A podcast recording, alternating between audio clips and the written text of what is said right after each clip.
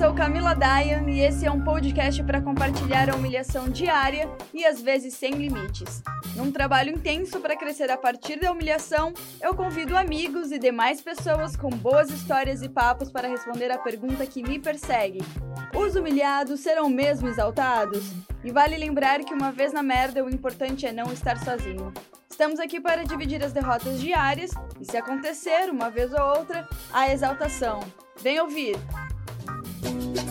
Numa vasta extensão, onde não há plantação, nem ninguém morando lá. Cada um pobre que passa por ali, só pensa em construir seu lar. E quando primeiro começa, os outros depressa procuram marcar seu pedacinho de terra pra morar. Olá, humilhados, exaltados e demais pessoas. O programa número 23 está no ar para falar e aprender sobre dois movimentos sociais que suportam e garantem direitos básicos. Um deles é a moradia. Você provavelmente já ouviu sobre o movimento Sem Terra, trabalhadores pelo direito à terra e aos alimentos, e também do MTST, trabalhadores pelo direito a um lar. Agora, o quanto você sabe sobre esses movimentos e o quanto de preconceito existe sobre o que pensamos que sabemos. Para enxergarmos a realidade e o propósito desses movimentos sociais, eu convidei duas mulheres e militantes para contarem sobre suas vivências nos movimentos dos quais fazem parte. De Apiaí, interior de São Paulo, quase chegando em Curitiba, vivendo num assentamento do MST, a professora de filosofia da Rede Estadual de Ensino, Marcele Bernardo. E minha amiga, né? Da época de colégio, inclusive. Bem-vinda, Marcele. Olá, obrigada. Que bom estar aqui com você. Vamos lá. Também estou muito feliz da gente se reunir aqui para aprender bastante. E de São Paulo, Guarulhos, uma militante que teve a vivência no MTST, formada em Ciências Sociais pela Unifesp e também professora Agnes Caroline. Bem-vinda, Agnes. E prazer te conhecer e te receber aqui no Humilhados. Olá, olá. Obrigada, valeu. Vamos lá. Bora lá. Agora sim, é, como eu apresentei esses dois movimentos, eu acho que é importante a gente esclarecer qual é a diferença entre o MST e o MTST para as pessoas compreenderem. Vocês podem contar para gente? Bom, então eu moro hoje num assentamento, né? Eu sou assentada um assentamento da reforma agrária, do movimento sem terra. Bom, o movimento sem terra é um movimento, acho que bastante conhecido, conhecido por várias perspectivas, né? Mas. É... Desde televisão, novela, notícia, né? Pois é, né? Quem não assistiu o Rei do Gado, né? Exatamente. Mas, é, daí que é... foi a primeira vez que eu acho que eu ouvi falar do movimento sem terra, quando eu era criança, né? Pelo Rei do Gado. Pois é, então. Mas é, é, é, é, importante a gente poder pontuar e ter esse espaço, assim, porque às vezes as pessoas é isso, né? As pessoas conhecem pela mídia, conhecem principalmente de, de, de determinada conjuntura política que a gente vive, é muito, muito acontece muito isso, né? Dessa visão é, pejorativa do, dos movimentos sociais como um todo, né? Aliás, é uma pauta de movimento social é, falar sobre a questão da criminalização dos movimentos sociais por causa disso, né? Mas é, o movimento Sim. sem terra é um movimento que luta pela terra, né? Não é só o movimento sem terra que luta pela terra no Brasil, mas é, se a gente for parar para pensar, na verdade, a luta pela terra no Brasil, eu acho que é desde quando os portugueses chegaram no Brasil, né? A luta pela resistência à terra, né? Mas o Movimento Sem Terra é um uhum. movimento que se organiza a partir da década de 80, mais ou menos, mas já né, se baseia já numa história de luta pela terra, né? A história do Brasil é marcada pela luta pela terra, né? A gente for lembrar Canudos, enfim, por todo esse processo que o nosso país passou, é, a luta pela terra, ela, desde a colonização, ela existe, né? E aí o Movimento Sem Terra é um movimento que começa a se organizar a partir da década de 80, com essa pauta da questão da luta pela terra.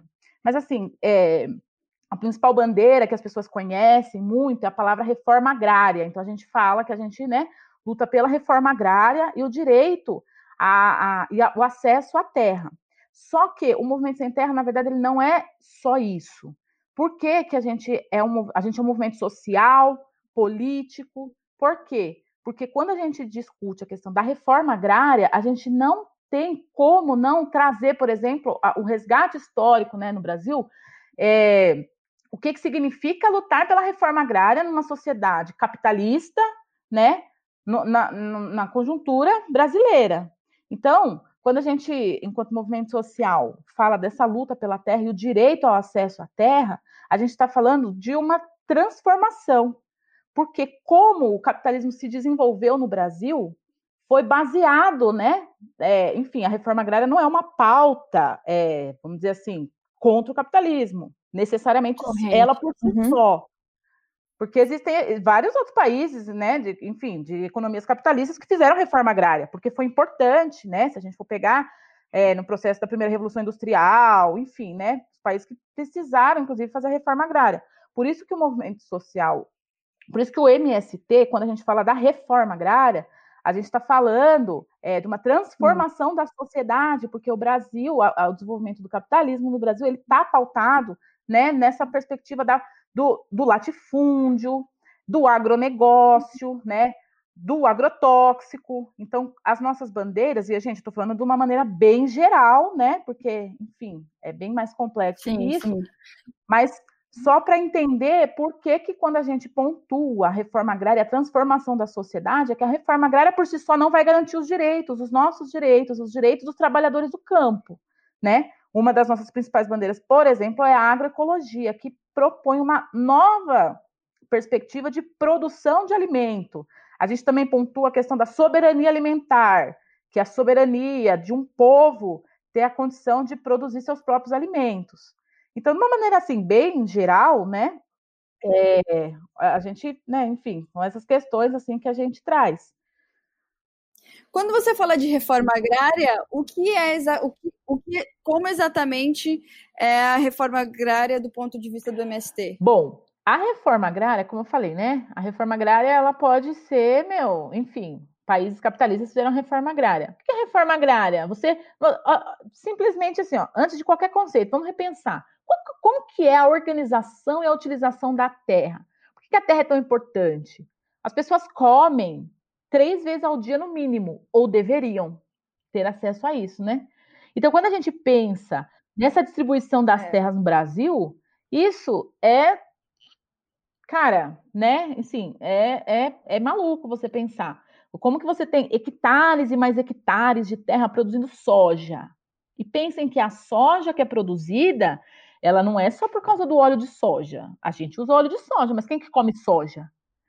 E, aliás, o Brasil é um dos poucos países que utilizam o, o, o óleo de soja, né? Porque o óleo de soja ele é muito ruim para a saúde. Então, não é para isso. A produção da soja é para alimentar, alimentar é, o gado. Então, assim, ó, toda uma outra lógica que o agronegócio propõe, que é uma lógica que não sustenta, inclusive, o povo, não sustenta o dia a dia. Igual eu falei, a agricultura familiar é que sustenta, porque o que, que a gente come? A gente come arroz, a gente come feijão, a gente come mandioca, a gente come carne, tudo bem, come carne e tal, ou não, né? Porque hoje é forte esse movimento, né, dos veganos e, e tá, mudando. Tá mudando é. E eu, apesar de não ser vegana nem vegetariana, mas eu acho importantíssimo o debate de algumas correntes que trazem isso de uma perspectiva política, né? Não é só comer carne por não comer, mas trazem uma perspectiva política, né? Apesar de eu achar que não resolveria a questão, mas só de trazer o debate perfeito, acrescenta muito para a sociedade. Mas um pouco é isso, assim. Então, quando a gente fala de reforma agrária, nós estamos falando de uma mudança de estrutura social. Porque hoje, como que. Porque assim, para a gente entender isso, a gente precisa entender como é que está hoje. Então, hoje no Brasil, é, o que, que, é o agronegócio? A gente também fala vários termos que às vezes as pessoas não entendem. E tudo bem as pessoas não entenderem, porque às vezes é, é para não entender, Exato. né? Então, quando a gente fala de agronegócio, o que, que gente e eu acho que é importante a gente falar isso. O que, que é o agronegócio, para todo então, mundo entender. Existe até outro termo, na verdade, agrobusiness, essa ideia, né? Enfim, que o capitalismo trouxe, sim, do, da agricultura. Se a gente for parar para pensar, por exemplo, na agricultura do Brasil, a gente importou muito um modelo de agricultura europeia, por exemplo, até na própria forma de lidar com a terra. A gente, por exemplo, qual é o costume de você ver monocultura? Então você fala, olha que bonita essa esse monte de milho plantado. Você vai andando com o carro, você vê aquele milho, milho, milho, milho, milho, milho. Ou então para o, o, mais ali Ribeirão Preto, aquele, aquela parte ali do, do estado de São Paulo, aí é, é cana, cana, cana, cana, cana, cana, cana, cana, cana, cana. Aí agora ocupando o centro-oeste do Brasil, agora ocupando a Amazônia, soja, soja, soja, soja, soja, soja. Ou seja, o que, que isso traz de benefício para a sociedade brasileira, na verdade, né? Para as pessoas que precisam comer e beber três vezes no dia, pelo menos. Então, por quê? Porque esse é o modelo que foi instaurado. É muito contraditório se a gente for pensar, porque é, é muito complexo, na verdade, essa discussão. Eu acho que valeria um podcast só sobre isso. Mas, por exemplo, então, a gente tinha, né, a Cátia Abreu, quando participava do governo, né, pontuava, nós precisamos do agronegócio porque, e do, do, dos agrotóxicos, porque essa é a forma que a gente consegue produzir alimento é, em grande escala para alimentar a população brasileira. É, a população brasileira precisa de uma alimentação a baixo custo, então isso só é possível por causa dos defensivos, dos agrotóxicos. Então, mas isso é uma falácia. É uma falácia por quê? Porque dentro deste modelo de agricultura, de fato, você precisa dos defensivos. Porque quando você faz uma monocultura, você vai ter muitas pestes, você vai ter infestação, você pode perder a lavoura. Então, para não perder a lavoura, você vai e mete veneno, porque de fato você não vai perder a lavoura. Acontece que a agroecologia propõe uma outra forma de produção. E dizer que a agroecologia, porque uma das falas da Cátia Abreu é que a agroecologia e orgânico tal não consegue produzir a quantidade necessária que a população brasileira, por exemplo, exige, exige. Mas isso é uma falácia. Era isso que eu ia perguntar, inclusive. Porque a gente, eu fico imaginando pelo número de 220 milhões de pessoas, não é? Acho que é o número da população brasileira, 200 milhões de pessoas. E como é que se alimenta toda essa gente se não existe de fato o agronegócio? Não, mas isso é uma falácia, porque é... não que eu seja não que eu seja a favor de, de dos agrotóxicos e etc, etc. Porém, é, eu fico imaginando como é que se produz alimento para tanta gente se não é em grande escala. Isso é realmente uma eu questão. Vou tentar dar um exemplo prático, porque eu mesma só entendi isso, além dos discursos teóricos, quando eu vi na prática. Então, a gente tem, por exemplo, aqui um hectare. E aí, quando a gente planta milho, dentro da perspectiva agroecológica, eu posso fazer uma leira de milho, uma leira, que é uma fileirinha, né? Sim. De feijão e uma de abóbora. Ou seja, no espaço onde eu só poderia produzir milho, eu posso produzir esses três cultivos. E não é à toa esses três cultivos. Esses três cultivos, eles têm uma interação entre si e no sistema, né, aqui ecológico, que promove esse equilíbrio. Então, eu tenho produção de alimentos, sim. O feijão, ele pode, ele consegue é, trazer nitrogênio para o solo. Isso são questões mais químicas, né? Enfim, mas são três espécies de três tamanhos diferentes. Por exemplo, o milho ele fica um pouco maior, né? E depois vem o feijão e a abóbora, que é uma planta rasteira e elas conseguem viver em harmonia ali. E uma traz benefício para a outra, entendeu? Então, isso é um sistema agroecológico, por exemplo. E sabe o que é bacana? Entendi. Isso não é inventado agora. Isso era como os povos nativos plantavam. Quando a gente fala, por exemplo, da produção do alimento orgânico, que seja, né? Por que a gente pauta, inclusive, a agroecologia? Porque a agroecologia prevê, inclusive, a saúde do agricultor.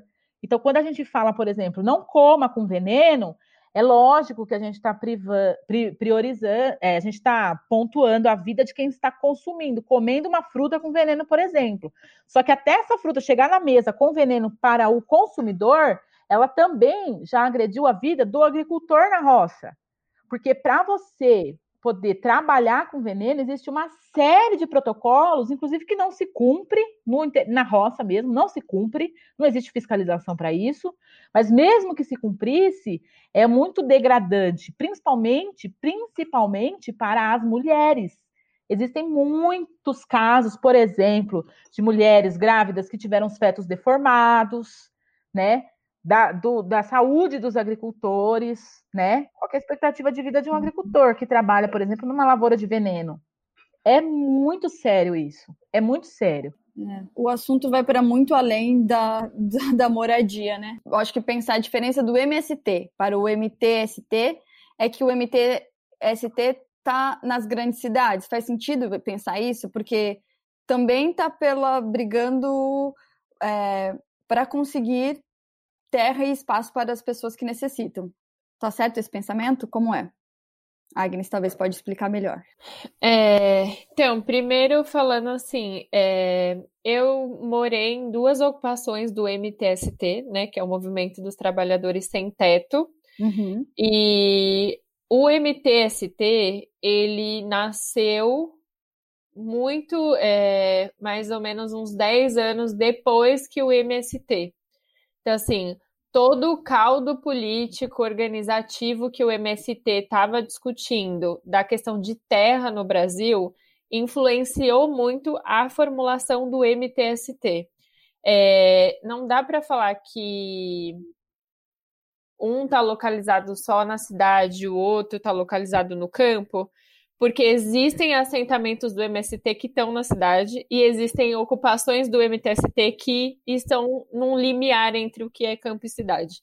Entendi. Mesmo porque essa distinção entre campo e cidade é muito ideológica, né? Se a gente for pensar toda a estrutura, enfim, latifundiária que a gente tem no Brasil, nas cidades e tudo mais. É, então, eu entendo um pouco o MTST como quase um. Eu, eu, as pessoas não gostam muito que fala essa palavra, mas quase um filho do MST, porque uhum. saiu desse acúmulo de lutas, né, que o MST construiu, assim como o, ST, o MST, ele também saiu do acúmulo de lutas das ligas campesinas, né? Então, esses acúmulos foram se dando no processo histórico mesmo, né? Disso que eu estou falando, de processo histórico. E as ligas campesinas, por sua vez, pegaram ali todo o acúmulo histórico das lutas dos quilombos, das lutas é, por espaço de terra do, dos movimentos indígenas e tudo mais. É, então, quando a gente fala dos movimentos, a gente está falando de processo histórico. É, a experiência que eu tive dentro das ocupações do MTST, eu morei na ocupação Copa do Povo inicialmente, que foi uma ocupação que queria muito denunciar o mega evento da Copa do Mundo e a forma que todo o capital desse mega evento estava é, injetando capital na cidade de forma que as pessoas que já viviam naquele território, que era o território de Itaquera, é, passaram a ter muito pouco dignidade de vida mesmo, né? E uhum. então o TST discute muito isso, qual que é a dignidade é, da, de vida, a dignidade de morar que nós temos na cidade hoje, que tipo de cidade é essa que o capitalismo tem desenvolvido, é, e que esse tipo de desenvolvimento tem desenvolvido quem cabe nessa cidade. Eu acho que é, o MTST tem um acúmulo nesse sentido. É, e ao mesmo tempo que o MST já con construiu um debate muito grande acerca da reforma agrária, o MTST constrói toda uma articulação e um debate acerca do que, que seria uma reforma urbana, né? Pensar ali as suas questões de urbanização. É, é claro que não é por conta disso que o, dá para falar que o MST não discute isso também, porque discute, a gente sabe que discute. São dois movimentos mesmo interagindo né, na história é, e cada um foi criando seu acúmulo. Então, o MTST tem mais ou menos uns 20 anos assim de história. É, hoje eu sei que ele está em vários lugares do Brasil, assim, em mais de, de 20 cidades. E e que faz também o deba esses debates em relação à reforma agrária, mas tem um acúmulo muito maior em relação à reforma urbana e de pensar que cidade é essa que a gente quer, quer viver, né? E aí tem alguns dados, assim, quando a gente pega o debate mesmo de quem são os sem-tetos no Brasil, é, geralmente as pessoas acham que sem teto é quem mora na rua. E não é. Era isso que eu ia te perguntar, porque a sensação que eu acho que as pessoas têm é que, primeiro, que só quem participa desse movimento, desses movimentos são pessoas que não têm teto, que moram na rua, e a partir disso também existe sempre um preconceito de que, você, que as, esse, o movimento vai invadir a casa das pessoas, né? Assim, eu quero que a gente quebre alguns mitos e desmistifique a ideia que às vezes a gente tem e as pessoas têm que são podem ser erradas. É, infelizmente a gente tem uma cultura que é de não conhecimento da nossa própria história. E aí, por conta disso, a gente acha que sem teto é morador de rua, ou a gente acha que a luta por terra começou agora e não no começo da história do Brasil. Mas, para além de toda essa questão, é, a gente sabe que, por exemplo, eu hoje não estou numa ocupação, eu estou morando numa casa que eu aluguei. Não é uhum. porque eu tenho uma casa de aluguel que eu passo a não ser mais sem teto. Eu sou sem teto, né? Se a gente viu com a crise da pandemia, por exemplo, é, se eu perder meu trabalho, se o meu marido perder o trabalho dele, e a gente não tiver condições de pagar aluguel, a gente vai para onde? A gente vai morar na rua. Então, assim, a condição do sem-teto é um pouco esse lugar, né? Não é que você não tem casa, é que você não tem um teto, né? Uhum. O teto não você é seu. Você está com um teto, né? Exatamente. Então, e a gente sabe que na nossa Constituição Federal, em 88, a moradia é um direito garantido, né? A todas as pessoas. Todas mesmo, né? A gente tem um problema no Brasil de entender que todo mundo é todo mundo mesmo, né? Não é só o pessoal que é branco e tudo mais, é todo mundo de verdade. É, e aí a gente tem uma estrutura social que produz o sem-teto no Brasil, né? E produz o sem-terra também. Qual que é essa estrutura? É de você não fazer a reforma urbana, de você ter por exemplo, uma cidade como São Paulo, muitos imóveis que estão abandonados, que se é, esses imóveis fossem utilizados para é, garantir política pública para as pessoas que não têm teto, você já teria uma cidade, por exemplo, só a cidade de São Paulo é uma cidade sem é, nenhuma pessoa que é sem teto.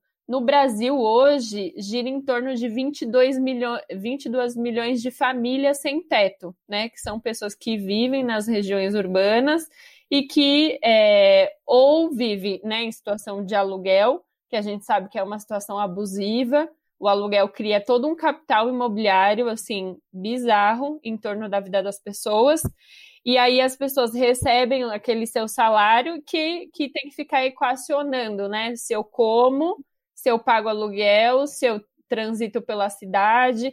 Então, a gente costuma falar assim que a moradia é o, a, a primeira porta para o acesso aos outros direitos, né? Quando a gente tem uma moradia, aí a gente vai pensar ter acesso à saúde, acesso à educação, acesso a outros direitos. Se a gente não tem nem isso, fica muito difícil a gente conseguir acessar é, esses outros direitos. E a Kelly falou uma coisa que eu acho muito relevante também colocar, que é a criminalização dessas pessoas que lutam. Não é por acaso que constrói o MTST e o, a, todo mundo que luta por terra no Brasil como terrorista, como vagabundo. Se constrói isso porque tem gente que é muito poderosa que ganha muito dinheiro com isso, né? É, aqui mesmo, próximo às ocupações que eu já morei, é, tinha terrenos que ficavam abandonados por muitos anos 20 anos e aí o dono desses terrenos são pessoas que são milionárias e são pessoas que não pagam impostos assim.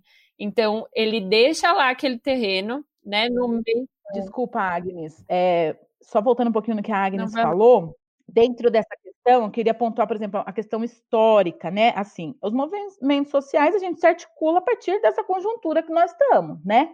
Então, como o MST mais antigo, é, também reflete um pouco, nós somos reflexo também um pouco da história.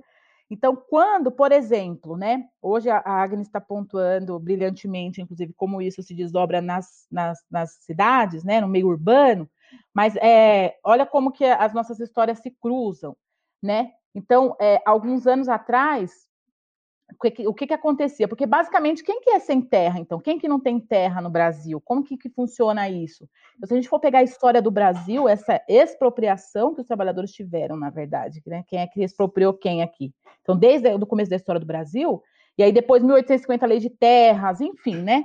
É, o que, que aconteceu? Revolução Verde, né? São alguns, uma, algumas, é, alguns conceitos da nossa história que fez com que esse povo esses trabalhadores do campo fossem para as cidades busca, em busca de condições melhores de vida. Por quê? Porque o agronegócio, é, o agrotóxico, enfim, essa, essa, isso veio tomar conta do campo, né? A mecanização do campo, enfim. E aí isso expulsou, né? O, na verdade, assim, o grande capital, assim, né, no campo, expulsou, expulsaram as pessoas do campo, né, os pequenos agricultores. E aí eles foram para as grandes cidades né? Alguns, lógico, continuaram no campo, enfim, né? A gente tem várias especificidades, mas é, de maneira geral é isso. Na verdade, se a gente for conversar, até com talvez quem esteja nos escutando, talvez os seus avós vieram do campo para a cidade, né? Em busca de condições melhores. Por quê? Porque não foi garantida essas questões já para eles no campo, né? E aí saíram em busca de uhum. novas condições. Então, quem que é, quem que é sem terra, né? Então, enfim, porque eu, por exemplo, sou da cidade. Eu vim da cidade, né? Enfim, era agricultora? Não era agricultora. Aprendi, hoje sou agricultora. Mas isso também foi tirado da minha história, porque meus avós tiveram que vir, né? Com as malas e nove filhos nas costas para a cidade, porque não tinha mais espaço no campo. E o que, que eles sabiam fazer? Eles sabiam plantar. Eles tinham esse trabalho. Tanto avós, vieram todos de Minas, os maternos e os, e os, os avós paternos, né? Então, assim, a minha geração cresceu na cidade, mas é, me tiraram, inclusive, esse direito, né? Porque é isso, é, a minha história também, lá atrás, tem essa relação com o campo. E aí é isso, e aí essa geração está na cidade. E aí eu acho que a gente consegue cruzar né, essas, essas, esses pontos dos movimentos exatamente nisso. Quem quer, então, tem direito à terra, tem direito a ter a, a sua, a, né, voltar para a terra, voltar para o seu trabalho do campo, mas é, você também tem direito de ficar na cidade, né? Eu acho que nesse momento a gente acho que tem uhum. se cruza, né? Enfim. Mas um pouco eu acho que é Sim, é isso. Né? Eu acho que a pergunta também é quem, quem são essas pessoas que estão dentro desse movimento e que, e que estão brigando pelo seu teto? Ou como essas pessoas têm acesso a isso? Porque é justamente a sensação que dá é que não são. A, a, na cabeça, eu acho, da maioria, quando a gente escuta, eu tô fazendo isso o papel do diabo, tá? Aqui, para que alguém tem que fazer o papel do diabo, né? E aí, justamente de, de colocar essa questão, porque as pessoas talvez vão ouvir vão falar, tá, mas esse pessoal não trabalha e só quer ir para a terra das outras pessoas, de que alguém já comprou, já pagou. Então, assim, quem são essas pessoas que moram nesses assentamentos e o que elas fazem? Eu já pontuei algumas questões assim, da história do Brasil, porque se a gente for. É muito. É, é, é isso, né? Assim, quem é que ocupou terra de quem? No começo da história do Brasil, né? Então, eu já pontuei. Mas, além disso, a gente tem dentro da na Constituição, é direito, né? Garantido pela legislação, é, enfim, né? N direitos, né? Mas, enfim, e aí, é, dentro na Constituição tá, tá colocado assim que a terra ela precisa ser produtiva no Brasil. Então, existem algumas características que eu não vou entrar muito aqui, né, no, no, no, no nos detalhes legais, mas que é, o, o, o Estado ele tem a obrigação de destinar essas áreas para a reforma agrária. Terra improdutiva, é, banco na legislação brasileira não pode ter terra, é, terra com trabalho escravo, e tem uma série de outras questões que essa terra, por obrigação do Estado, ela deve ser destinada à reforma agrária. O que acontece é que o Estado não faz, né? E aí são as forças políticas que atuam no nosso país. Então, o Estado não faz. Então, na verdade, o que, que o Movimento Sem Terra organiza é: nós organizamos as famílias e as famílias vão lutar por aquela terra que a gente sabe. Existem terras devolutas, né? terras com é, produções ilegais, terra com trabalho escravo, né? E aí a gente organiza, né? Assim, as famílias se organizam e vão lutar por aquela terra. Então não é assim, chega lá e entra para, né, vamos aquela terra que a gente achou bonita. Não, não existe isso, né? Enfim, o movimento ele é bem organizado, né? Enfim, existem os setores, inclusive que estudam as terras, existem, a gente se organiza em setores. Então não é, não é bem assim, né? Só para a gente conseguir deixar é, mais claro assim, para as pessoas que eu sei que uma das, das principais falácias do senso comum para é, endossar essa criminalização contra os movimentos sociais, e principalmente o MST, é isso. A gente pega um facão, foice e sai por aí, né? Enfim, ocupando essas terras. Então, não é, não é assim, né? Enfim, isso é respaldado. Isso. Muito. E também MTST também não sai Entendi. ocupando apartamento. Pega o elevador e fala assim: vamos lá, esse aqui é bonitinho. Não é assim que funciona, né? Esse aqui tá bem decorado, vamos ficar por aqui, né? Não é assim. Exato, mas a gente vê às vezes é, em jornal, por exemplo, é, policiais tirando as pessoas desses, é, desses acampamentos, das ocupações. Por que, que situações como essas acontecem? Principalmente na cidade, né? A gente vê bastante. É, então, falando do, da experiência que eu tive, que é com MTST, mas na cidade também tem vários outros movimentos, né? Tem Sim. movimento que ocupa, por exemplo, prédios no centro. É, o MSTS, se eu não me engano, é o nome, tem vários outros movimentos também. É, e aí o que eu vejo é o seguinte: se por um lado no campo as pessoas foram expulsas é, e não puderam mais ter aquela relação com o campo de produção da terra, da agricultura familiar, porque né, existiu toda um, uma lógica ali da indústria. Na cidade tem pessoas também que não têm espaço, que é, só que aí se elas quem não teve espaço no campo foi expulso para a cidade. Quem não teve espaço na cidade, supostamente é para morrer mesmo, né? Deixa morrer, é invisível, não existe, o que é um absurdo que deflagra ali toda a situação nua que algumas pessoas têm nessa nossa sociedade absurda. E uma, um dos debates que a moradia é um direito social e que ela deve ser garantida e assegurada pelo Estado a todos é porque promover uma reforma urbana é uma forma de você amenizar as desigualdades do, desse país que já se promoveu, né, já se colocou enquanto um país culturalmente escravocrata e patriarcal. Essas são duas coisas fundamentais, porque a política, por exemplo, do Minha Casa Minha Vida, é, era uma política que, quando é, se fazia é, moradia popular, é, com quem que você permitia, né, quem que deveria aderir ou ter a relação com essa política? São as mulheres, para afetar ali essa relação né, de desigualdade entre a propriedade que as mulheres têm até hoje, que é um outro problema gigante. E outra coisa que é, as moradias populares são construídas mesmo pelo Minha Casa Minha Vida, que também injetou muito dinheiro nas grandes construtoras e que foi é, uma política assim bem problemática do ponto de vista de igualdade de direitos e de garantia de moradias, mas que teve ali uma pequena migalha para a população pobre é, atingir a, a, população negra que estava nas periferias, né? Que estão nas periferias e tudo mais. Então tem esse papel de acentuar as desigualdades.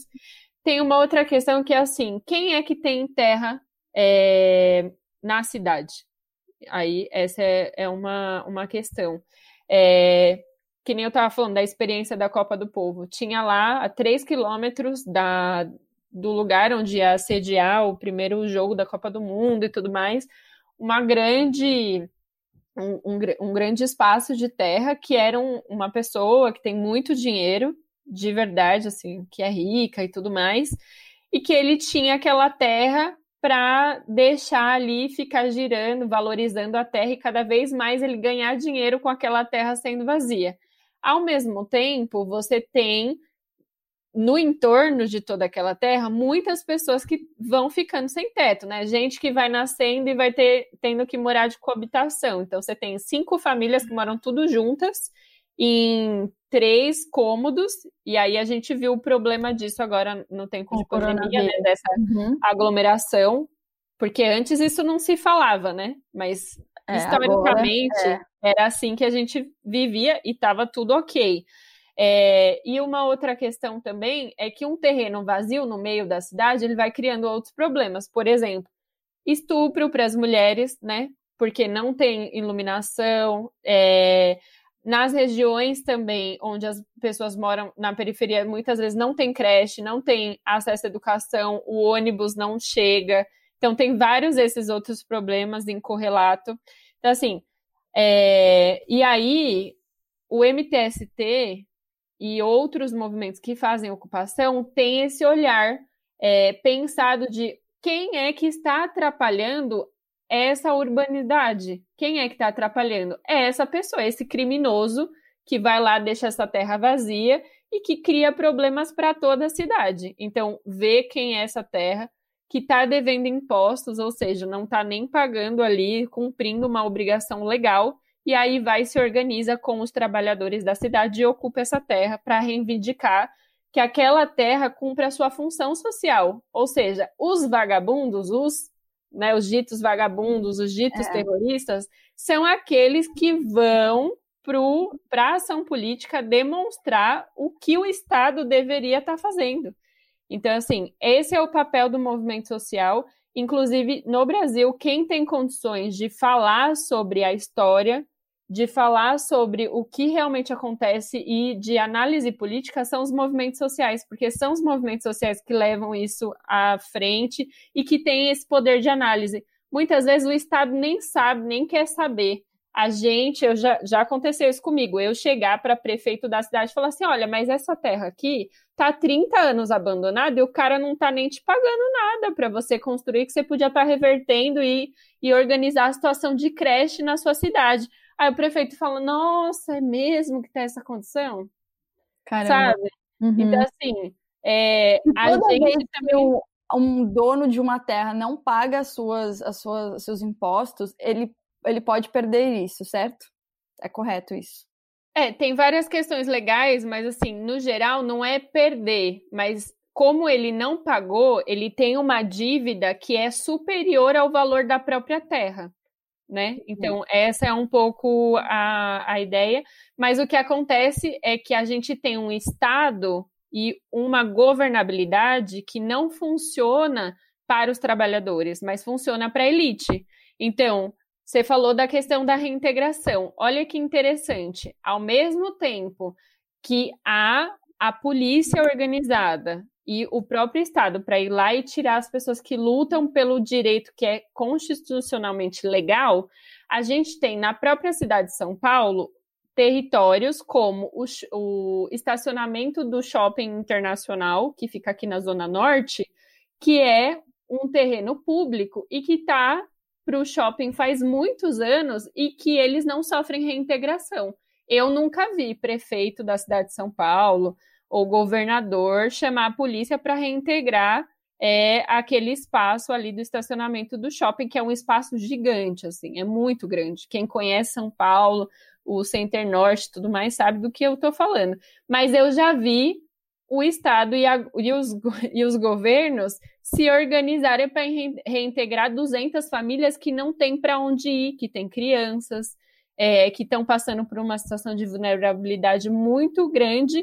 E aí o Estado organiza a sua violência para essas famílias, mas ao mesmo tempo não organiza a sua violência para promover o direito legal de moradia. Assim é, como no MST, e... por exemplo que assim é isso, né? Uma das questões é essa, né? A terra que o Estado deveria ter tomado a atitude, não tomou, e aí a gente precisa se organizar para exigir esse direito. Mas grande parte do, de, de, de, dessas terras estão nessas condições, por exemplo, né? De dívida com a União, enfim. E aí até uma questão assim que a, a Agnes tocou para a gente, por exemplo, como que é isso, a sociedade está organizada para é, né, tem, e o Estado se organiza para é, não é para os nossos direitos, porque é isso, por exemplo, a gente, além, né, enfim, do acesso à terra, a gente também questiona e luta pela, é, pelas condições de produção na terra. E aí, qual é o investimento do Estado na produção dos pequenos agricultores, por exemplo, da agricultura é, orgânica? E aí você vê que ah, é, o, grandes empresas têm o financiamento do BNDES, e não é pouco dinheiro, né? E aí, é, e empresas que às vezes, inclusive, nem pagam, nem terminam de pagar. Eu, ontem, por acaso, eu estava assistindo o jornal e eu vi lá é, nada a ver, mas a ver, assim. A Latam está com uma dívida enorme e tal, e aí ela tem que pagar aqui, né, uma dívida aqui no Brasil, e ela está esperando o financiamento do BNDES para poder arcar com as suas dívidas. Ou seja, enquanto que nós temos muita dificuldade de acessar recursos porque, e, de, e de falta de políticas públicas para o investimento na agricultura familiar, né? É que é a agricultura familiar que produz a diversidade de alimentos nesse país. Porque o agronegócio, por exemplo, o agronegócio, ele produz cana, ele produz soja, né? Enfim, e, e, agora, né, ocupando mais ainda as áreas, né, degradando as áreas da Amazônia, etc. e tal, mas é, qual que é o investimento e o financiamento do Estado, por exemplo, para o pequeno agricultor, que tem garantido, inclusive, né, a variedade de alimentos aí, que não é o agronegócio que e garante. Eu acho que muita gente não sabe é, e eu acho que muita gente não sabe que o MST tem essa política de, de justamente do, da, do agro e dos alimentos orgânicos, né? E de. Eu vi até notícias de doações que nesse momento existiram por conta da, da do coronavírus, da Covid. E sobre. Eu, eu quero que você fale um pouquinho disso, Marcele, sobre é, a produção de alimento orgânico que vocês que existe e que isso é vendido para também para reverter coisas o movimento, é isso? Então, na verdade, a gente gosta, a gente usa a palavra agroecológico, né? Porque a gente tem essa bandeira da agroecologia, que é, é mais do que orgânico, a gente costuma dizer, né? Porque assim, não é só não usar o uhum. agrotóxico. Uhum. A gente tem essa pauta política, né? Que é a agroecologia, enfim, entre várias outras questões, a, é, a gente, é, enfim, a base é isso, é pensar esse equilíbrio, esse respeito, inclusive ao ser humano que trabalha na terra, né? Então é muito mais do que não usar veneno, né? É, é preciso ter esse equilíbrio entre homem e meio, né? É, é, essa pauta do capitalismo uhum. sustentável, ela é meio furada nesse sentido, inclusive, porque a gente precisa pontuar aqui é, o acesso à terra e, a, e, o acesso a essas questões, a gente tem trazi, traz essa bandeira, inclusive, porque é isso. O alimento, a produção de alimento, não. Porque eu posso fazer um monocultivo sem uso, uso de, de, de, veneno, por exemplo. Eu posso plantar um monte de, de um monocultivo, só uma, uma cultura de uma coisa só, mas isso não é, não é, não, não proporciona um equilíbrio ambiental. A gente viu lá agora há pouco tempo chegando a essa nuvem de gafanhoto, né? Ai, meu Deus, o que será isso? A praga? Não, isso aí é fruto, inclusive, desse modo de produção, é, da, dessa agricultura desenfreada, essa, louca, assim, que é baseado no latifúndio e no, na, na monocultura, né? Então, a agroecologia, nessa, nessa, nossa bandeira, é essa perspectiva, né? A produção da, dos alimentos. Com relação à campanha, é, a gente traz isso muito forte, né, quando eu pontuei a questão da soberania alimentar, né, um povo que se sustenta com a sua produção, isso é muito importante, né? Nós estarmos aqui na Terra, muitas vezes eu fico pensando o que seriam de nós, nossas famílias que estão aqui, se estivéssemos na cidade, porque nós estamos aqui, por mais que não tenhamos acesso a é, políticas públicas de investimento na agricultura orgânica, né, ou na agricultura familiar, desculpa, mas é isso, eu tenho a terra aqui para plantar, né? Pelo menos para o sustento da minha uhum. família. Isso é muito importante. Para o sustento da minha família, eu tenho aqui. Olha, é, uma, é um exemplo particular que eu vou dar, mas apesar de eu ser professora, também sou agricultora. Tem dia que a gente vai jantar e eu observo, e aí a única coisa que a gente não produz aqui é o açúcar, o arroz e o sal. O resto que tem na minha mesa é produzido Uau. aqui. A minha salada, o meu feijão, o meu milho, até a gordura, né? O leite, o queijo. Uhum. Eu só tive acesso a uma boa alimentação depois que eu vim para cá, porque consumir orgânico na cidade é muito difícil, porque por isso que a gente faz essa ressalva é, da diferença entre orgânico e agroecológico O agroecológico é uma postura política, inclusive. O orgânico hoje também se tornou um mercado, né? É um mercado que custa caro e não é para os trabalhadores. Então, o que a gente luta é por essa produção e para alimentar a classe trabalhadora, né? Existe um superfaturamento na produção dos alimentos orgânicos aí. A gente sabe que existe isso, sabe? Porque se tornou um mercado. É um mercado para atender determinado setor da sociedade. Então, vejam só, condições básicas do ser humano, que é, né, vestir, morar, comer, é o mercado. Comer não é mais um direito. Preste atenção, comer dignamente, né, com saúde, não é mais um direito. Porque na periferia, que eu também morava lá, né, no, no Pimentas, por exemplo, na verdade não existe nenhum lugar para comprar. Então, como se tornou um mercado, nós não temos acesso a esse tipo de alimentação, né? Então, os movimentos é muito importante, é um espaço riquíssimo esse aqui, né? Para a gente poder, inclusive, fazer essa ponte campo-cidade, né? Mas aí, a, sim, só para. Eu... Né? Ah, desculpa, só finalizar esse ponto que você perguntou da campanha. Não, pode falar, pode falar, pode finalizar. e aí, essa questão da pandemia, é, eu costumo dizer que, na verdade, a pandemia ela, ela, não trouxe esses problemas, ela só escancarou problemas que já existiam, né? E aí, é, o movimento está com uma campanha da solidariedade, da doação desses alimentos, né? Então, a gente tem, inclusive, para mostrar né, o potencial de produção, né, mesmo sem tanto é, acesso a essas políticas que a gente tanto luta, mas a gente começou essa campanha exatamente de solidariedade aos trabalhadores da cidade, que a gente tem visto como que tá essas condições, né? Apesar da gente também não ter, assim, uhum. acho que a única diferença é que na cidade, né, quando todo mundo está junto, aqui a gente ainda tem esse privilégio, entre aspas, vou dizer assim, né? Mas, enfim, é, em solidariedade aos trabalhadores da cidade, a gente tem feito essa campanha, né, de estar de, de tá distribuindo as alimentações nos bairros próximos, né, nas cidades próximas aonde a gente tem assentamento e acampamento. Entendi. Agora, acho que também deve partir da curiosidade de todo mundo pensar, por exemplo, vocês duas tiveram acesso à universidade é, e, e contribuem para esse movimento.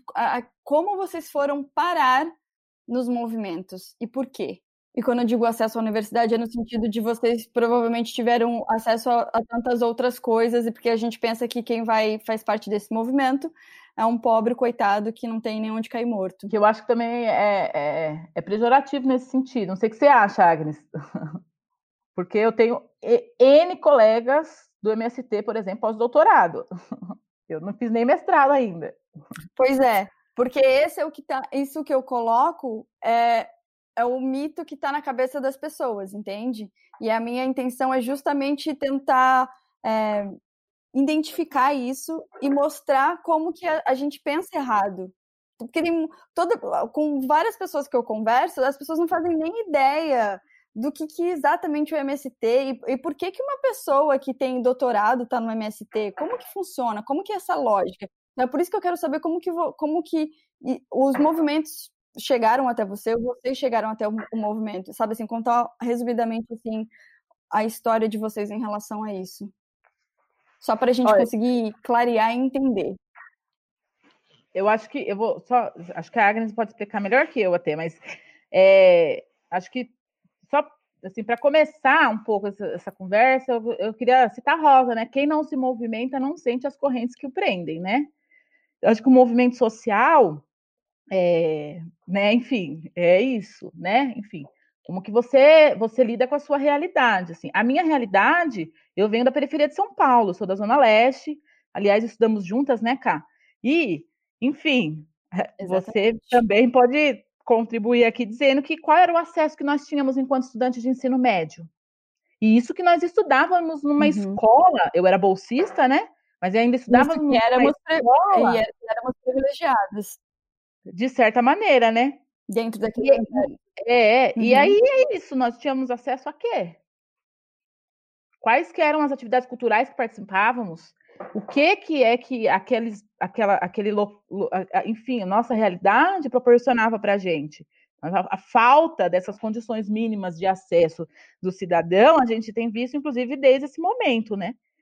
Enfim, então, é, é, fora, né, enfim, essa, essa questão que eu trouxe, né, enfim, da, da minha família ter vindo, né, do interior, tá, mas é isso, a gente na, tava lá na Zona Leste, não tinha acesso a nada, enfim. E aí, é, foi pela universidade, essa formação na universidade, apesar de que eu já vinha participando, como eu, quando eu fui estudar no centro, eu comecei a ver aquela galera se organizando por luta para diminuir a tarifa do ônibus. Aí eu comecei, falei, nossa, pode crer, esse ônibus aí tá caro, porque eu tenho que pagar o ônibus para vir no cursinho e aí depois não sobra daí para eu comer de tarde. Então, o que, que eu faço? E aí, essa, né, enfim, foi uma pauta que era minha. Era minha essa pauta, né? Eu falei, pode crer, Sim. se eu tivesse, uhum. por exemplo, um pouco mais, enfim, né? Eu fui estruturando isso. É claro que na universidade, é que aí eu tive acesso a os movimentos organizados, né? Enfim, foi. E fizemos ciências humanas também, né? Então, assim, foi essa construção, né? E aí, na universidade, eu vou contar uhum. resumidamente, assim, meu contato com o Movimento Sem Terra, que na universidade, pelo movimento estudantil, Olha para você ver como é ampla a bandeira de luta do movimento. A gente discutia educação e aí eu participava de uns estágios, de, participei de estágios de vivência e da discussão de educação do movimento sem terra, que é brilhante, inclusive. Depois a gente pontua aí os livros e os links, mas foi isso, assim, né? Essa foi a minha construção. Mas, é, aí vou deixar um pouquinho para a Agnes falar, mas eu acho que é um mito, sim, a gente criar essa ideia, porque, assim, é, é, é que, que, quem que a gente imagina que são as pessoas que lutam pelos seus direitos, né? É exatamente isso. Quando você tem acesso, eu sou hum. professora, vou precisar pontuar essa pauta aqui em qualquer momento e que seja agora. A educação, cara, quando você tem essa formação, quando você tem acesso à informação, é isso, né? Enfim, você consegue se perceber enquanto sujeito, se perceber enquanto sujeito numa realidade e e aí tem uma coisa que está lá assim na, na sua orelha e fala assim: peraí, eu sou um sujeito, preciso ser ativo, né? Bom, é, da minha parte aqui, é, na verdade, se não fosse o MTST, eu não tinha, não seria uma socióloga hoje. A real é essa, assim. É, no meio da minha graduação, eu sempre fui sem teto, né, desde pequena. É, eu só não sabia o que, que era isso as pessoas é, sempre me colocavam que eu podia ter acesso a tudo que eu queria, mas isso é ideológico, né? E aí, depois que eu entrei na universidade pública, e não foi por acaso também, essa questão que a Tchelle está falando da educação é muito importante. Em qual contexto pessoas como eu, como a Tchelle, acessamos a educação é, pública e universitária, né? Eu acho que talvez nos próximos anos a gente não tenha mais tanto espaço assim nesses, nesses lugares, eles voltem a ser muito elitizados. A gente tem visto um pouco a conjuntura de como querem que organize, organizar eles, né? Tirando as cotas e tudo mais. É, então, isso é um dos fatores. Então, não é por acaso que eu estava na universidade, porque a minha mãe não esteve, a minha avó não esteve, ninguém na minha família, nem os homens estiveram em universidade, e eu estive. Então, é, é um momento histórico peculiar, né, para começar esse acesso à educação universitária. Fora essa dimensão, no processo da graduação, é, eu tive sempre muito problema, porque, primeiro, eu era uma mulher jovem, macumbeira, periférica, né? Adoro macumbeira. que é, não tinha casa, não tinha casa mesmo. Então, vários processos da, da, de estudos, eu ficava sem casa, assim, né? E a gente sabe como... Quando você fala não tinha casa, é em que, em que sentido? Você morava em que condições? Então, teve vários momentos que eu não tinha casa mesmo, não é? Não tinha teto, porque até, até hoje eu não tenho teto, mas eu não tinha casa mesmo. Então, às vezes eu tinha que morar na casa de favor de um, de favor de outro, é, me juntar com vários estudantes para garantir, né? E ali dividir até o bandejão para poder comer. E fora isso, eu tinha uma filha, né? Já que eu tive uma filha muito cedo, tal. É, então imagine toda aquela condição. E aí, quando eu conheci o MTST, foi um lugar onde eu conseguia estar, que eu morava em ocupação. É, dentro das próprias ocupações tem uma organização alimentar, né, que tem as cozinhas coletivas e tudo mais. Então, eu morei por mais de um ano, assim, no, numa ocupação. E isso garantiu muito a continuidade dos meus estudos.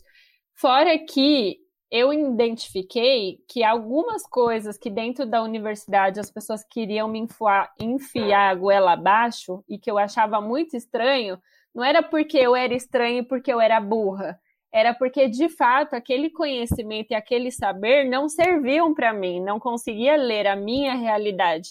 Então, assim, eu tinha muito conflito com isso dentro da universidade. Para mim era super estranho homens brancos europeus me dizendo o que, que era a, a sociedade brasileira. Era sempre foi estranho. E aí eu ficava com aquilo, mas aí eu ficava, não, eu acho que eu sou burra, gente, só posso ser. Eu sou muito burra. Aí eu a ficava gente com aquilo. que é ignorante primeiro. e aí depois eu dentro do movimento, que tem um puta acúmulo de formação também, é, eu comecei a ver que não, peraí, existem outras formas de leitura do mundo que não são só feitas pelos europeus, né? As mulheres, né? O movimento feminista tem toda uma contribuição para dar acerca da realidade. E aí as coisas foram se abrindo e eu fui ver, vendo que eu não sou burra, né? Que não era culpa minha, que realmente aquela realidade estava bem, bem obscura. E aí foi nesse momento que eu conheci o movimento, militei muito dentro do movimento, mas agora eu acabei me distanciando assim da militância orgânica do movimento, mas eu continuo dentro é, da universidade, porque hoje eu faço um projeto de extensão dentro daqui da Unifesp, que é as promotoras legais populares.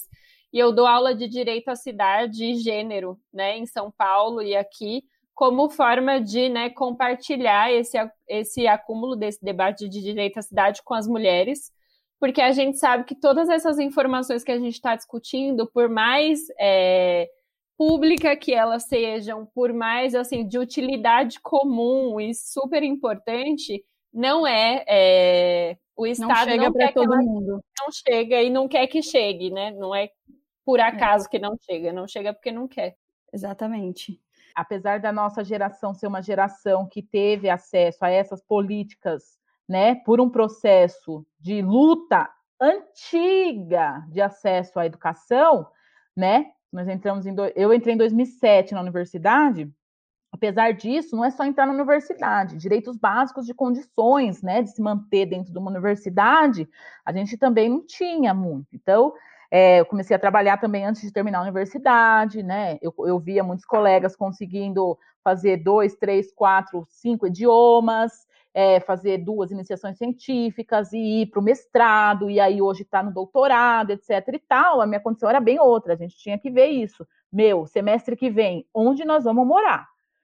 Meu, não tem bandejão, como que nós vamos se organizar, né, para comer e estudar? Hum. Então, assim, é, essa realidade era uma realidade assim, né, bem bem complicado, né? Não é porque a gente se formou numa universidade federal, é isso, foi aberto o espaço, entre aspas, foi, né? Mas muita luta ainda precisava e precisa ainda ser garantido. E aí dentro, mas foi a oportunidade que eu tive de fato, né, dessa formação é, muito assim fora da sala de aula, né? É, mas que a universidade proporcionou com os movimentos sociais. E aí é isso, né? Aí eu já participava, né, dessas atividades com o Movimento Sem Terra, principalmente por essa pauta dessa discussão sobre a questão da educação. E em 2015, mais ou menos, eu acho, é, eu que eu não queria pautar minha história nisso, mas existem os romances, né? Eu reencontrei um companheiro. essa parte, essa parte é ótima, é, inclusive. É, então.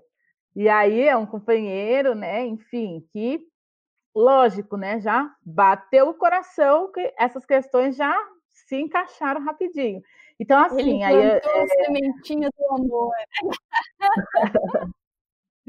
Pois é, então, no meio de tudo isso, somos, né? Nós somos mulheres que, né, enfim. Aí, é... não, enfim, aí a gente, eu, aí eu é, reencontrei esse companheiro, daí a gente tem uma filha hoje de três anos, e aí ele já era assentado, né? Então, o processo de luta aqui do assentamento, eu falo que assim, que eu, te, eu, eu agradeço sempre que eu encontro meus companheiros aqui do assentamento, que eu uso hoje, eu tenho muito, eu tenho isso aqui hoje por luta, né, desses meus companheiros, dos meus vizinhos aqui. Esse assentamento aqui foi um assentamento que o pessoal passou, passou quatro anos, né, embaixo de barraco de lona, lutando pela terra. Aí, depois de ter entrado na área, a luta para construir a casa ainda é uma outra luta, né? O pessoal ficou aqui anos sem energia elétrica. Quando eu cheguei aqui no assentamento, né, quando eu casei e vim para cá, é, a, a, né, enfim, apesar da gente precisar ter ficado no barraco também, fogão de lenha, etc e tal, mas assim, tinha energia elétrica, é, porque em alguns lugares e é, em alguns momentos é, até ter água é privilégio, né? Ah, então, então tem é um importante elétrica. também. Então quer dizer que assim, existe existe uma ordem até para ter as coisas acontecerem. Vocês chegam, quando vocês chegam num lugar, já não, não, não existe ainda a estrutura, né? Demora um tempo até conquistar e conseguir isso. E aí, assim, se eu entendi certo, é depois de um tempo que vocês é, estão assentados naquele lugar, o que o, que o governo de fato doa a terra, dá a terra para vocês, para os assentados, aí a partir disso vocês constroem mesmo as casas e, e enfim, as habitações? É, é isso? É, existem políticas públicas para financiamento da construção dessas habitações. Que eu não vou entrar em detalhes, mas é complicado, né? Mas aqui, por exemplo, a gente recebeu, né, desti foi destinado, né, um recurso para a construção das casas, mas um recurso que é isso, assim, levantou. Aqui no meu caso, por exemplo, deu para fazer o chão e levantar as paredes para o teto.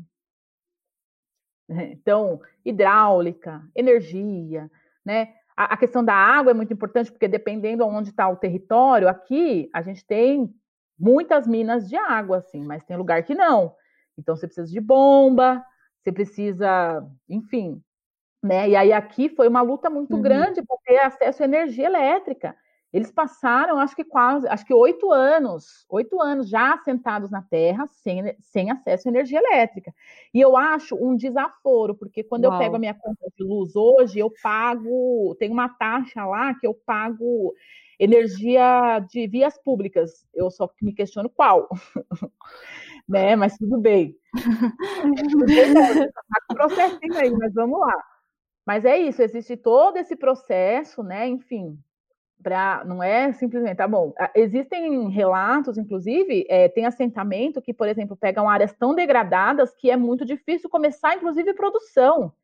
Áreas que foram muito degradadas porque tinha, enfim, é, pode ser degradadas por várias, várias questões, ou até uso de agrotóxico, ou é, porque a pecuária destruiu, a, né, enfim, deteriorou muito a terra. Então, eu já conheci assentamento que demorou, assim, dois anos para conseguir recuperar a terra, para conseguir plantar. Então, é um processo, inclusive, por isso que a luta nunca para, né? Entendi. Muito interessante isso, porque a gente não imagina ou a gente não realiza, né, quem está de fora, a demora do processo para, de fato, vocês chegarem a realmente ter a habitação, né? E até porque eu acho que passa na cabeça das pessoas a, o pessoal morando mesmo embaixo de lona, a coisa ser desorganizado, que não é bem verdade, né? Como vocês falaram aí de ter cozinha compartilhada, me parece que tudo é muito organizado, né?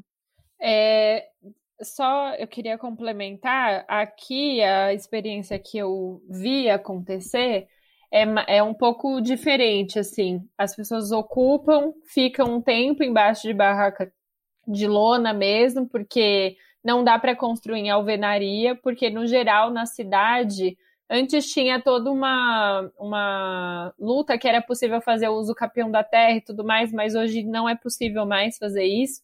Então tem a luta na terra e aí depois o que se consegue é fazer construções de é, o que a experiência que eu vi, né? Não sei se outros lugares conseguem fazer casas, mas as experiências que eu vi conseguem fazer é, prédios, né? Então, por exemplo, quem seguiu na luta lá da Copa do Povo, hoje está entrando no seu apartamento lá. Legal. Na... Então, assim, teve essa, essa conquista, e isso demorou cinco, seis anos, o pessoal fazendo luta, e fazendo luta em todos é, os sentidos, é, de ir na Sabesp, lutar pela questão da água, e em outros, no CDHU, lutar pela questão, né, de conseguir ali outras, outros elementos para que esse, essa construção fosse possível.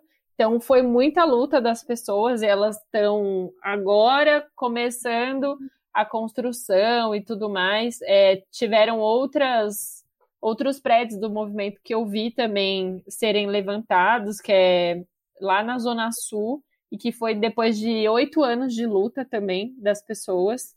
Então, assim, é um pouco. A dinâmica é um pouco diferente, mas essa luta, assim, árdua e de muita resistência é ao mesmo tempo. E um outro fator que é que depois que você tem a moradia, aí as pessoas começam a ter que lutar para o ônibus chegar até próximo à sua casa, ter creche, ter escola, ter tudo mais. Então, assim, é uma luta que não para mesmo.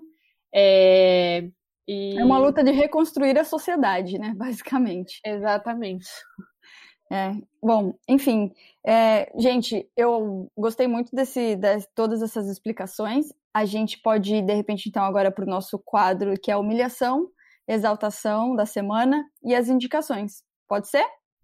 Ou vocês querem pontuar mais alguma coisa? Eu só queria pontuar que é, eu, sobre a organização do movimento, Assim, eu não estou aqui falando em nome do movimento. A gente é, é, tem uma organização, existem os setores, né? Setor de educação, setor de produção, inclusive pela, pela discussão de gênero que o movimento traz, a prioridade da organização desses setores é que seja um homem, uma mulher, né? Enfim. É, hoje eu, eu, sou dirigente regional, mas eu não estou falando aqui em nome do movimento. Eu vim compartilhar um pouquinho da minha vida com a minha colega querida, amada do ensino médio, que fez parte da minha vida, que é a Camila, e a Agnes, que também fez parte da minha vida e da minha formação, duas mulheres que estão presentes na história da minha vida e na minha formação, né? Então, é, é, é só queria pontuar isso, né? E tá compartilhando um pouco. É claro que quem, é, se a gente fosse fazer uma discussão é, para representar o movimento, dependendo do assunto, determinada pessoa ia, porque a gente precisa, né, enfim, dessa organização. Então, eu só queria pontuar isso e que estou feliz de estar aqui. Ai, isso é importante. Eu também. É, por mais que eu continue fazendo né, esse debate, eu registrei esse processo que eu estou contando das ocupações que eu tive no meu trabalho de conclusão de curso. É, e também, até hoje, discuto direito à cidade, mas não estou aqui representando né, o MTST ou algum movimento de moradia. Muito pelo contrário, estou aqui também fazendo esse bate-papo. Se tivesse é, uma discussão mais de linha, assim, total do movimento, seria outras pessoas, outras mulheres que são incríveis também, estão orgânicas no movimento. Mas para mim é importante compartilhar essa história e estar tá com vocês, porque, enfim, por mais que a gente ainda não. Eu não esteja mais orgânica, é uma história que é, é faz parte da minha vida, né? Que eu quero compartilhar, quero continuar falando. Exatamente. É, é, e é super importante vocês estarem aqui também para poder ensinar a gente, um monte de gente que pode estar ouvindo aí, que não faz nem ideia sobre o movimento e de como é viver, né? Dentro desses movimentos. Então tá, dito isso, vamos para as nossas humilhações, exaltações da semana e as indicações. Solta a vinheta.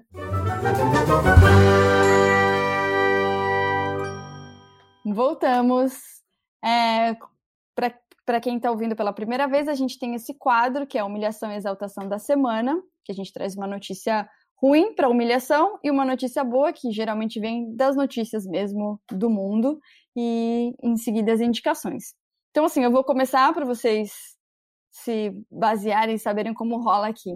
Para a humilhação da semana, eu trouxe essa que acabou de acontecer, inclusive, que a justiça concedeu a prisão domiciliar para o Fabrício Queiroz, né, que ele estava envolvido naquele esquema de rachadinhas é, com o filho do Bolsonaro, o Flávio Bolsonaro. Enfim, é, para mim, essa humilhação é absurda e ridícula pelo simples fato de um dos juízes, inclusive, é, parece que adiou até a, as férias dele para conseguir agilizar esse processo da ajudar, né, na, na prisão domiciliar, domiciliar do, do Queiroz. Eles argumentam falando que ele tem um problema com câncer, então é melhor ele ficar em casa e etc. Mas enfim, lorota, né? E enquanto isso, tem nego que é preso por, sei lá, roubar margarina e morre dentro da cadeia, né? Sabe? Então, isso. E sem falar, eu fico puta toda vez que eu penso em Bolsonaro, falo de Bolsonaro. Então, a minha humilhação da semana é, é essa, porque, obviamente, tem a proteção, né? Dos, dos bolsominhos lá. Ah, então, antes que eu me esqueça, nada mais importante do que dizer: fora Bolsonaro! Fora Bolsonaro sempre! A gente não, não admite Bolsonaro aqui nesse podcast. É nós. Qual a humilhação de vocês? A minha que eu queria compartilhar é que tá, né, em processo aí aprovada essa PL que é a PL 2633, que é, traz, regulariza 65 milhões de hectares de terras públicas da União. Essa PL prevê, né, passar essa, essa, essas terras para os, os grilheiros e os ruralistas. E grande parte dessas terras está no estado da Amazônia. Hum, puxado, hein? É. Ah, Característico a, desse governo. A minha é que eu acho que é uma humilhação até hoje a gente não ter no nosso país a demarcação e a regularização fundiária das terras indígenas e quilombolas.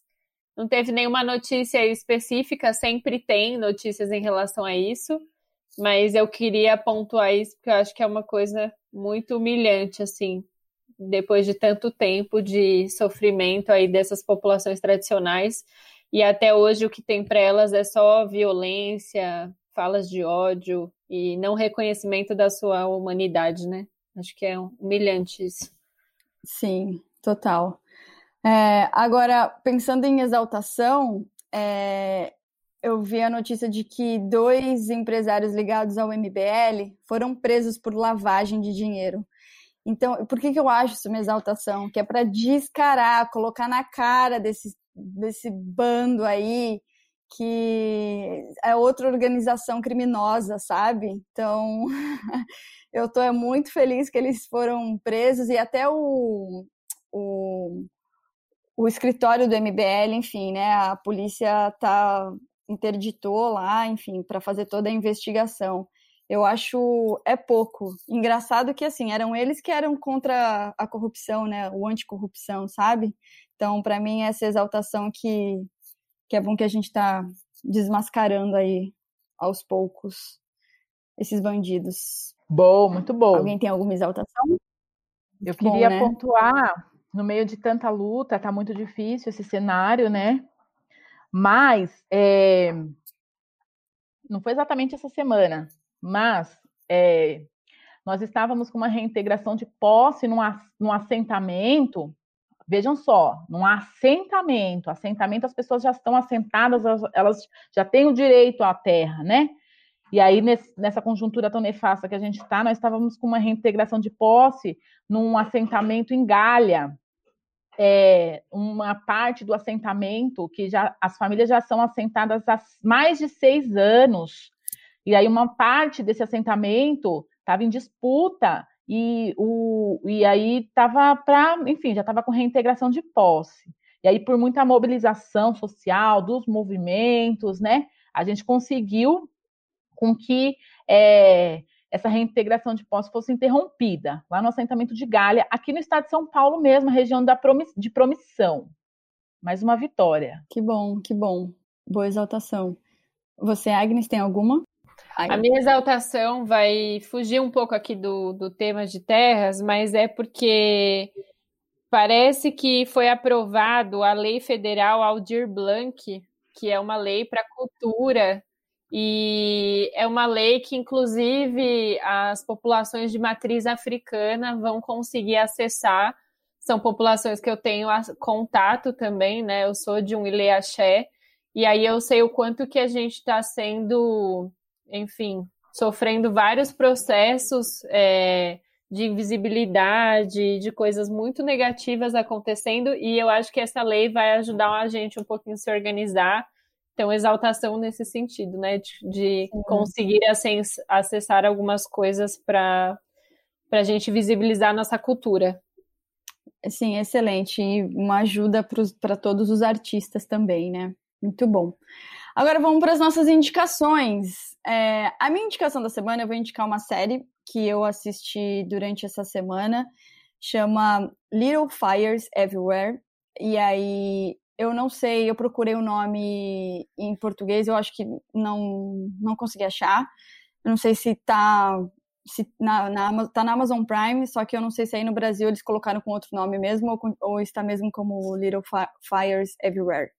E aí, é sobre a história mostra muito o foco da história tipo de duas mulheres, duas mães assim, né, duas famílias, digamos, e uma que é uma mãe preta, solteira, é, pobre e que ela é artista e ela mudou muito de cidade e ela chega numa cidade meio que causa um, começa a mudar a situação de uma outra família que eles acabam assim tendo uma relação e tal. E eu acho que a história ela explora muito o peso assim de segredo, sabe? A natureza da arte, é, da identidade, a questão da maternidade muito forte também, assim, porque fala muito das relações, do, também assim do quão o que o quão bom pode ser uma mãe, assim, sabe? E o que é ser mãe também, assim, sobre alguns pontos de vista. É, enfim, é uma série que eu achei, eu fiquei muito, achei muito interessante, muito bem feita e tem muitas questões que são abordadas entre uma história e outra. E é uma série, acho que tem sete ou oito episódios, de uma hora mais ou menos, então até é rapidinho de ver. E tem só uma temporada. Essa é a minha dica dessa semana. Little Fires Everywhere. Vocês têm alguma indicação? Então, eu, eu é, eram tantas que eu não consegui fazer nenhuma específica. então, assim, com relação ao tema, é, é, eu queria, parece meio clichê, mas assim, é, deixar o site do Movimento Sem Terra, né? Então, você pode ir lá, lá tem o nosso histórico, tem as campanhas, enfim, dá para você navegar no site e tentar qualquer questões que você né? acha, isso, se informe, né? Enfim, lá tem contatos também, mas é se informar, né? E aí é o mst.org, e aí nesse site, eu acho que, enfim, a, a, a informação tá lá. Aí você vê o que que Sim. interessa, né? Aí tá lá separado pelos nossos setores, uhum. setor de educação, setor de produção, setor de gênero, que eu acho que, enfim. E aí outra indicação que eu gostaria de fazer é também não consegui definir essas indicações. Então, eu, gostaria de indicar o site da editora Expressão Popular, que, que é uma editora que, é, enfim, tem milhares de livros sobre todos esses assuntos que a gente pontuou aqui e muitos outros.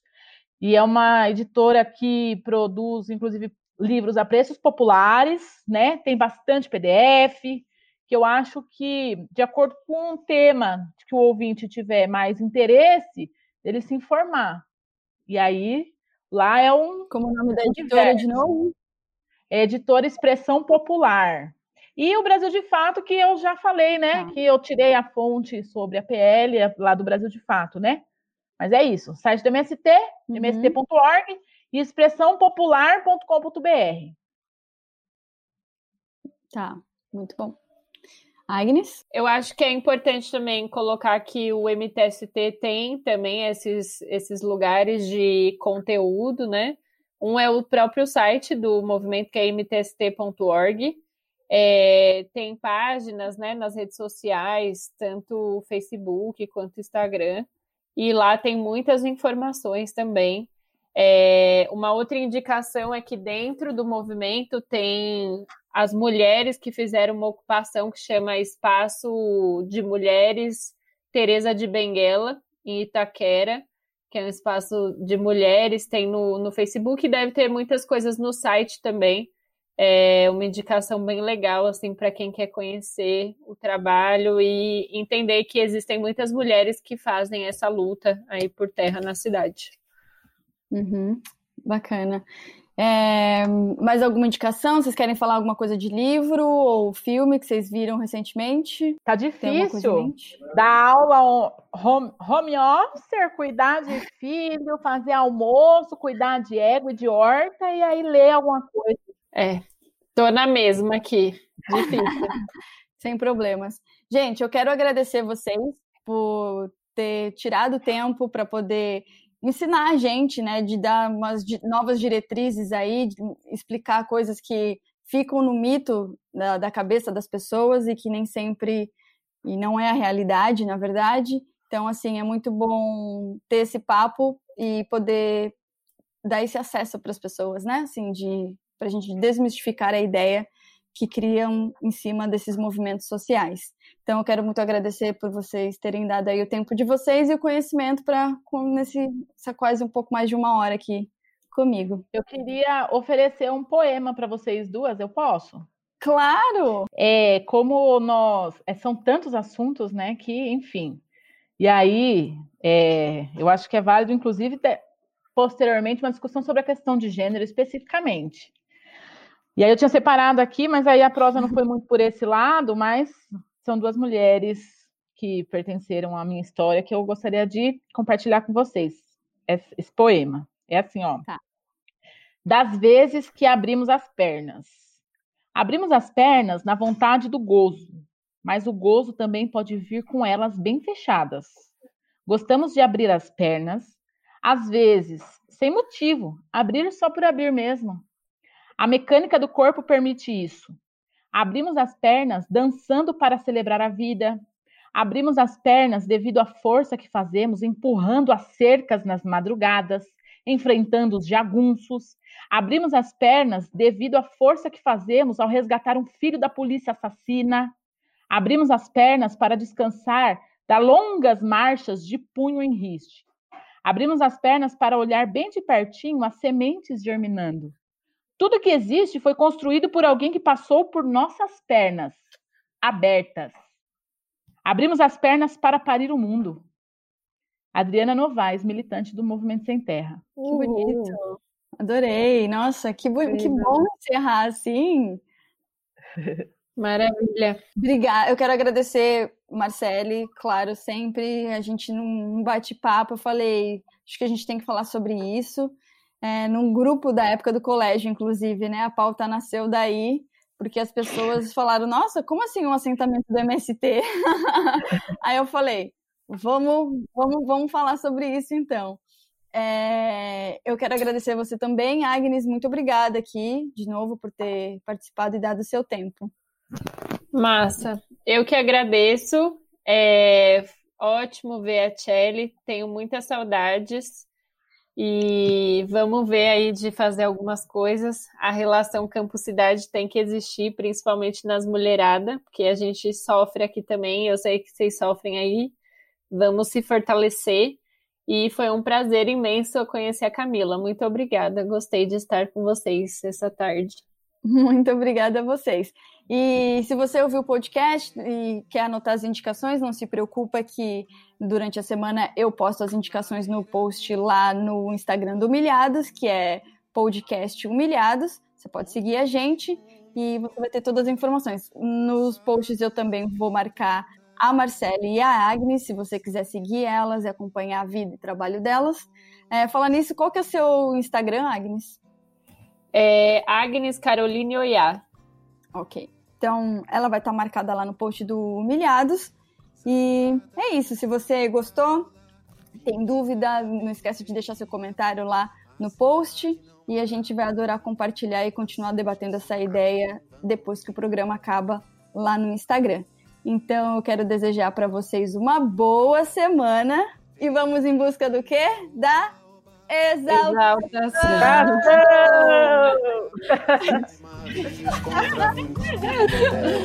Vamos embora.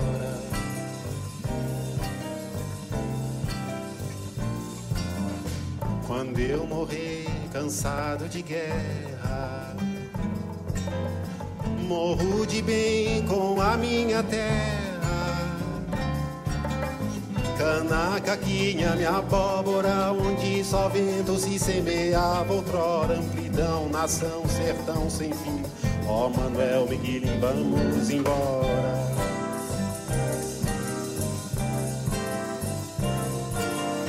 Zanza daqui, zanza pra colar, fim de feira, periferia fora. A cidade não mora mais em mim. Francisco Serafim, vamos embora. Embora ver o capim, ver o baobá. Vamos ver a campina quando flora. Piracema, rios contra vinho, vinho, bel e aqui vamos embora.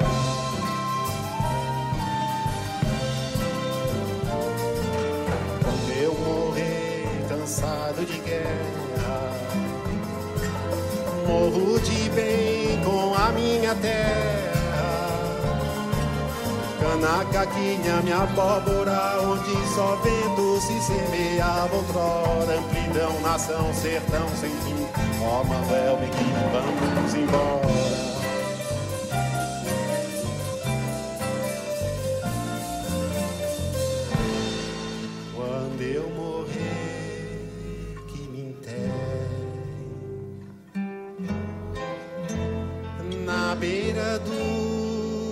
chapadão.